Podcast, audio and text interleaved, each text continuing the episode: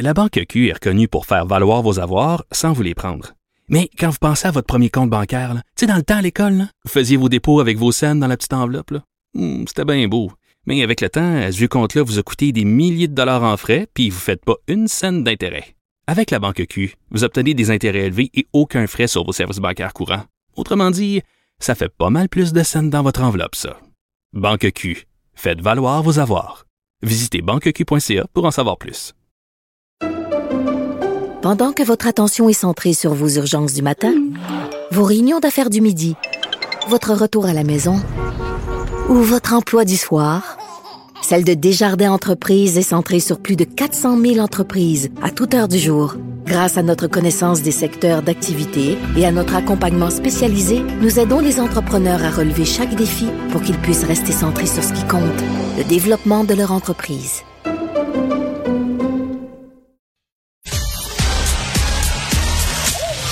Geneviève Peterson. Elle réécrit le scénario de l'actualité tous les jours. Vous écoutez Geneviève Peterson. Cube Radio.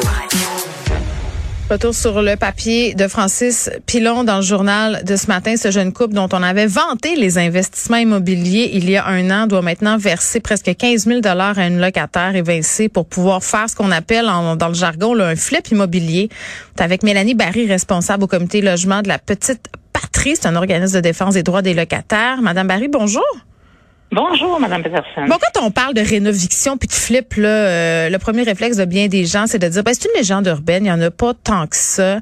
Euh, mais la stratégie de rénover, d'évincer, euh, pour faire rentrer, par exemple, un de ses parents, c'est ce qu'on prétexte, puis c'est, c'est l'histoire de ce couple-là. Euh, c'est une histoire qui revient sans cesse, et j'ai l'impression qu'on n'est jamais capable de venir à bout de, de ces gens-là. Vous, est-ce que c'est quelque chose que vous voyez souvent, ce genre de situation-là? Malheureusement, c'est réellement le genre de situation qu'on voit de façon quotidienne au comité logement. Bien sûr, il y a des périodes de l'année où on en a plus, hein, parce que les baux, traditionnellement, au Québec, sont de 12 mois à partir du mois de juillet. Donc, les avis de reprise d'éviction doivent être envoyés six mois à l'avance. Mais malheureusement, ce qu'on voit, de plus en plus, il y a des tactiques, euh, toutes sortes de tactiques d'intimidation avec des avis euh, plus ou moins euh, réels de reprise d'éviction. Non, mais c'est parce qu'ils se basent sur des vraies lois. hein. Ils, ils- ils disent, ben, je vais donner le logement, par exemple, à ma mère ou à quelqu'un de ma famille, ce qui est tout à fait légal. C'est plate pour les locataires, mais c'est un droit. Puis finalement, tu te rends compte que non. Puis tu sais, dans le cas de ce couple-là, une chance qu'il y a eu l'ancien locataire puis Instagram pour vendre la peau de l'ours, parce que possiblement, il l'aurait jamais su, là. Effectivement. Donc, il y a deux, deux, deux choses, en fait, qu'on- qui se dégagent de ça. C'est que d'une part, oui, il y a des, des, des personnes qui vont utiliser des recours légaux, Ouais. effectivement. D'autres vont utiliser des recours beaucoup plus euh, de- des tentatives de harcèlement parce qu'ils veulent pas s'engager dans un recours légal, justement. Donc, ce qu'on nomme les rénovictions. Mm. Mais ceux qui, effectivement, vont utiliser les recours légaux comme les reprises des évictions, le problème, c'est que le fardeau est sur les épaules du locataire de s'assurer que la chose a été réellement euh, faite. Donc, il n'y a aucun contrôle à peu près. euh, ben, en fait, il n'y a aucun contrôle de Québec qui est fait. euh, Mhm. du- de- donc, tout repose sur les épaules du locataire qui vient de vivre un traumatisme.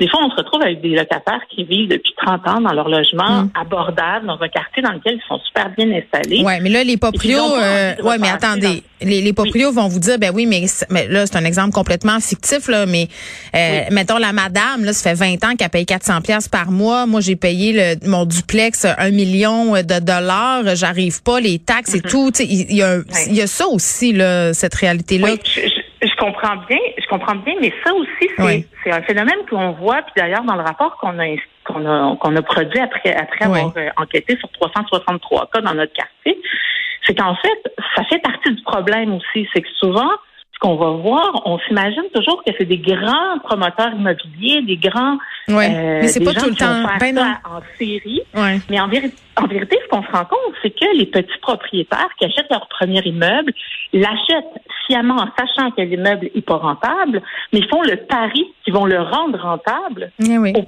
sur le dos des locataires.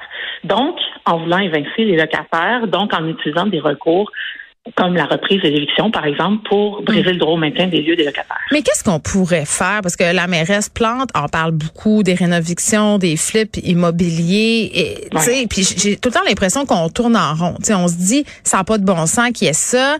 Il euh, y a des proprios qui, bon, euh, veulent rentrer dans leur argent. Puis j'ai compris eux autres aussi. Comment on fait? Parce que euh, présumons que les gens sont de bonne foi, là, puis ils veulent juste rentabiliser leur immeuble. Là. Sortons du cas de ce couple-là, Madame Barry, là, qui semble faire des flips en série. Là, quelqu'un, mettons, moi, je m'achète un duplex, puis je trouve ça n'a pas de bon sens. Comment on fait pour en arriver à, un terrain d'entente? Puis comment on fait pour que ces gens-là qui flippent éternellement là soient arrêtés? Un registre, mettons, qu'est-ce qu'on fait?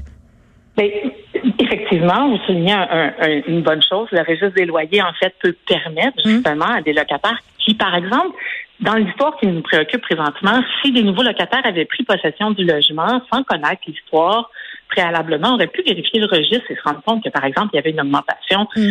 euh, de 2000 dollars. On a vu ça dans le quartier. mais il y a des propriétaires qui obligent à signer la clause F. Ça, c'est une clause qui fait qu'on peut monter le prix du loyer comme on veut. Sauf que la clause F, c'est juste valide pour des immeubles de moins de 5 ans. C'est vrai. depuis moins de 5 ans. Mais quand même. Ça concerne peu de logements dans les secteurs À Montréal. C'est vrai. Comme Petite Patrie, par mm-hmm. exemple. Ouais. Quoique oui, c'est un problème aussi. Mais euh, pour revenir à votre question initiale, euh, vous disiez bon ben comment on peut faire? Si moi par exemple je décide d'acheter un immeuble. Mais la première chose à faire quand on achète un immeuble, c'est de regarder le prix et la rentabilité de cet immeuble-là. Ouais. Donc bien sûr que si euh, on se rend compte qu'on achète un duplex par exemple pour y vivre au, rez-de-chaussée, qu'on se rend compte que le 5 qui est occupé en haut est occupé par une dame qui a élevé sa famille dans ce logement-là puis mm. qu'elle paye 600 dollars de loyer, ben Évidemment, si vous faites votre budget, vous vous rendez compte que c'est pas rentable probablement. Donc, ben, peut-être que c'est pas une bonne idée de l'acheter. Je sais que ça a l'air comme facile de dire ça, sauf qu'en même temps, ça contribue le fait que les propriétaires achètent face, face le pari, en fait, que les locataires vont quitter, soit avec des, des, reprises des évictions ou du harcèlement. Non seulement, bien évidemment, ça fragilise les locataires qui sont en place depuis longtemps, non seulement ça effrite le parc locatif abordable, mais en plus, ça contribue, en fait, à la bulle immobilière qu'on est en train de vivre actuellement. Donc, c'est sûr que nous, ce qu'on on, met de l'avant au comité logement, bien sûr, on voudrait que Québec s'assure de, de, mettre en place une réglementation pour s'assurer, par exemple, que les reprises d'éviction soient faites de bonne foi de façon systématique. Donc, que ce soit pas le locataire qui doit s'opposer, que ce soit fait de façon systématique, que le propriétaire ait besoin euh, suite à la reprise à l'éviction par démonstration qu'il y a réellement une reprise d'une éviction, ce qui ne devrait pas être un problème pour un propriétaire de bonne foi qui fait une vraie reprise. Hmm. Donc, de démontrer qu'il a réellement repris le logement pour y habiter ou y mettre sa mère, par exemple. Mais aussi, évidemment, il peut y avoir des mesures sur le contrôle du marché immobilier. Donc, toutes ces choses-là serviraient, hmm. par exemple, votre cas, qui voudrait, dans votre cas. Non, non, moi, je suis locataire. je suis locataire. Non, mais c'est un exemple. Oui, oui, oui. Dans le cas de, de mais, où vous voudriez acheter un Mais je comprends. Euh, puis je dois vous laisser aller, euh, euh Madame Baril, mais, mais c'est une discussion très, très intéressante et j'ai l'impression aussi qu'à un moment donné, il y a quelque chose qui s'appelle la communication. Mélanie Barry, qui est responsable au comité de logement de la petite patrie, merci de nous avoir parlé. Puis quand je dis communication. Euh, bon là, euh, évidemment, cet exemple-là spectaculaire du jeune couple euh, qui, bon, s'est fait pincer finalement parce que là, à un moment donné, se sont vantés sur Instagram d'avoir rénové leur logement pour pouvoir augmenter la valeur de l'immeuble. Donc là, se retrouvent devant le tribunal administratif du logement à devoir rémunérer en dommages et intérêts cette locataire-là qui s'est rendu compte que finalement, c'était pas pour mettre le père, bon, d'un des membres du couple dans l'appart là que elle a été évincée, mais bien pour faire une rénovation. Ça, c'est une chose, mais, mais je trouvais que, bon, Madame Baril, le cas qu'elle nous expose d'un édifice à revenus où des locataires paieraient un prix qui n'est pas, si on veut, en adéquation avec le marché actuel. Puis je trouve que l'exemple qu'elle donnait était bon. Euh, puis ça pourrait même être mon exemple. Tu sais, une mère de famille qui élève ses enfants seuls. Moi, j'en ai trois. Je suis locataire. Je reste là 15 ans. Puis à un moment donné, l'immeuble change de main. Euh, ça se pourrait-tu que le propriétaire euh, nouveau ou même qu'avant d'acheter l'immeuble, le propriétaire vienne me voir et me dise Garde, Geneviève, sais-tu quoi? Je m'apprête à acheter cet immeuble-là, tant d'argent. Voici les rénovations que je compte faire, s'il y en a à faire. Puis à Montréal, hein, avec le parc immobilier, des rénovations, il y en a. Euh, voici à combien j'estime que je pourrait augmenter le loyer. Tu une discussion là, franche, avec le locataire. Les deux sont de bonne foi. Toi, t'es pas épaisse là. Ça fait 20 ans que tu payes 1000 pièces par mois. Tu sais bien que tu payes bien en delà du marché. Donc j'imagine que tu es prêt à faire ton bout. Donc si tu fais ton bout puis que le propriétaire fait son bout. Je dis ça, je suis peut-être naïve un peu, mais je pense vraiment qu'il y a des propriétaires qui sont qui veulent faire la bonne chose, qui veulent pas se ramasser à la régie du logement.